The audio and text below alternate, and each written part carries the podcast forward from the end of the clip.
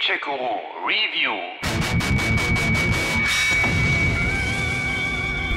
Wir hatten Pläne für diese Welt. Versicherte ID-Software vor rund acht Jahren, als sie erstmals die ausgetretenen Shooterpfade aus dunklen Räumen und Dauerballerei verließen. Und diese Pläne waren ja auch gar nicht mal so schlecht. Autorennen, offene Spielewelt, Quests, NPCs, mit denen man sich unterhalten konnte, weil die nicht nur grunzten, eben weg von Doom hin zu Fallout und Mad Max. Scheiße, ja. Das stimmt wohl. Aber es schien so, als hätte man sich damals dann doch ein wenig verhoben.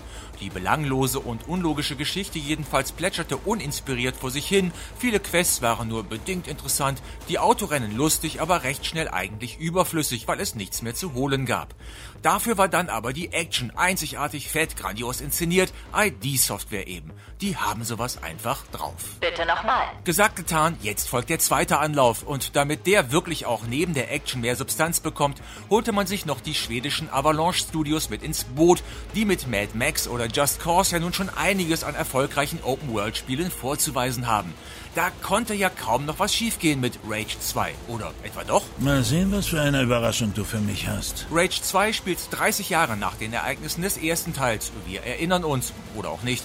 Im Jahr 2029 war ein Asteroid auf der Erde eingeschlagen und hatte selbige ziemlich verwüstet. Rund 100 Jahre später kämpften wir als Marine Nicholas Rain im Projekt Arche in der postapokalyptischen Welt für Recht und Ordnung. Hier spricht Präsident Davis. Sie, die freiwilligen Teilnehmer des Projekt Arche, sind die letzte Hoffnung für die Zukunft und das Überleben der Menschheit. Nun, 30 Jahre später sind die Archen reaktiviert und ist das einstige Ödland wenigstens stellenweise wieder begrünt. Was aber einigen Übelmeiern so gar nicht passt, die lieber selber die Macht übernehmen wollen. Allen voran General Cross, ein kybernetisch gepimpter Unsympath, der mit seiner Organisation, die Obrigkeit, gleich zu Spielbeginn mal einen Krieg vom Zaun bricht. Heute Nacht beginnt die große Säuberung. Heute beginnt die Wiederauferstehung der Obrigkeit. Und diese Säuberung beginnt, was für ein Zufall, ausgerechnet mit eurer Basis, wo ihr als Ranger Walker stationiert seid. Okay, genau genommen seid ihr erstmal kein Ranger, aber als ein Kollege im Eifer des Gefechts das Seitliche segnet, Fuck! Hat ihm den Kopf abgebissen. schnappt ihr euch kurzerhand dessen Rüstung und übernehmt der Einfachheit halber auch gleich seinen Job.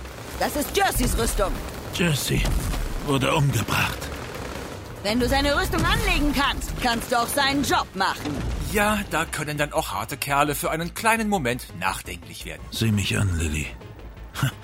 Ich bin der letzte Ranger. Danach ist aber Schluss mit Sentimentalitäten. Immerhin hat General Cross im Zuge seines Überfalls auch Walkers Tante Prowley erledigt, die aber nun nicht nur seine Tante, sondern obendrein auch sein Befehlshaber war. Und das geht natürlich gar nicht, da gibt's nur eins. Wir stoppen sie. Und dann breche ich diesem faltigen Wichser persönlich das Genick. Mit diesen markig dürren Worten ist das Tutorial beendet und ihr dürft raus ins Ödland. Aber Vorsicht! Da draußen wartet eine große, böse Welt, also sei vorsichtig. Was jetzt ja irgendwie schon schwer nach Helikoptermama klingt, aber zum Glück versucht die jetzt nicht auch noch, Klein Walker mit dem Familien-SUV zum Einsatz zu fahren. Stattdessen bekommt unser Held sein eigenes Auto. Die Garage ist online und der Phoenix ist bereit. Das übrigens kitmäßig quasseln kann. Naja, bei Knight Rider kam das irgendwie cooler rüber, aber egal. Ich bin Phoenix und fahre mich noch besser, als ich aussehe. Lass uns eine Runde drehen. Äh, wo war ich jetzt? Ich bin bereit fürs Ödland. Äh, ja, richtig, Ödland, danke. Dort gilt es dann, drei Leute zu finden, die ihr vermutlich noch aus dem ersten Teil kennt. Nämlich John Marshall, Dr. Quasir und Lusum Hager. Sie gehören alle zu Projekt Dagger, mit dem die Obrigkeit aufgehalten werden soll. für die ihr dann natürlich wie gewohnt jeweils mehrere Missionen erledigt, bevor es schließlich zur finalen Schlacht gegen die Obrigkeit kommt. Diese Hauptmissionen gehören mit ihren kleinen Überraschungen und schrägen Figuren zu den Highlights des Games. Davon hätten wir gerne mehr gehabt. Danke für den Tipp. Gern geschehen. Abseits davon macht das Ödland, das übrigens recht groß ist. Ich weiß, dass das Ödland ziemlich groß ist. Entschuldigung, ich wollte hier niemanden langweilen. Also, abseits von den Hauptmissionen macht das Ödland seinen Namen aber alle Ehre und wartet mit viel ödem Sammelkram und sich öfter mal wiederholenden Nebenaktivitäten auf, wie Banditencamps ausheben, Wachtürme zerstören oder Straßensperren abräumen. Macht alles Laune, ist aber auf Dauer dann doch etwas ermüdend, weil die irgendwann alle gleich aussehen. Ich sehe eine Straßensperre. Das muss ein Hinterhalt sein. Ja, vermutlich. Es sei denn, die Stadtverwaltung erneut dort gerade den Straßenbelag, was im Ödland aber eher selten vorkommt. Hier sind die Straßen nämlich. Zu 90 Prozent intakt. Neue Superkräfte und Spezialfähigkeiten, die Nanotriten, findet ihr in den Archen, wo ihr sie auch gleich mal trainieren könnt. Sie haben die ID-Erweiterung Zerschmettern installiert. Damit sind Sie in der Lage, vorwärts zu preschen und eine gewaltige kinetische Kraft zu entfesseln, die Rüstungen zerbricht und Gegner sowie Objekte fortschleudert. Dazu gehören dann Sachen wie Doppelsprung, Röntgenblick, Selbstwiederbelebung, Kugelabwehr mit Energiebarrieren oder Druckwellen verballern. Das ist schon ziemlich cool, potenziert es doch die Möglichkeiten, Gegner fantasie- und eindrucksvoll aus dem Weg zu räumen.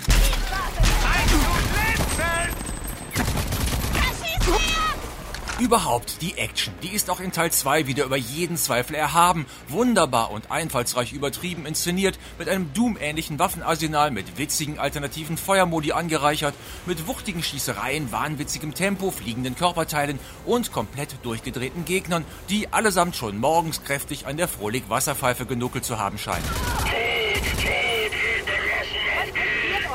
Da verzeiht man dem Game fast die übrigen Schwächen und Nachlässigkeiten, ärgert sich dann aber trotzdem ein wenig, dass Rage 2 dann nicht doch ein bisschen mehr rausgeholt hat wie zum Beispiel bei den fahrbaren Untersätzen. Davon gibt's zwar eine ganze Menge, aber außer dem Heli und dem quasselnden, schwer bewaffneten Phoenix braucht man eh keinen anderen.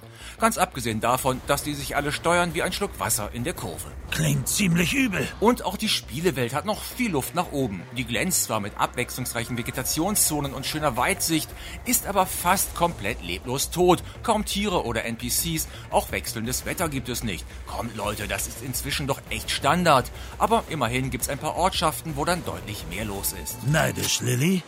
Verdammt, ja. Ein bisschen Rollenspiel gibt's dann auch.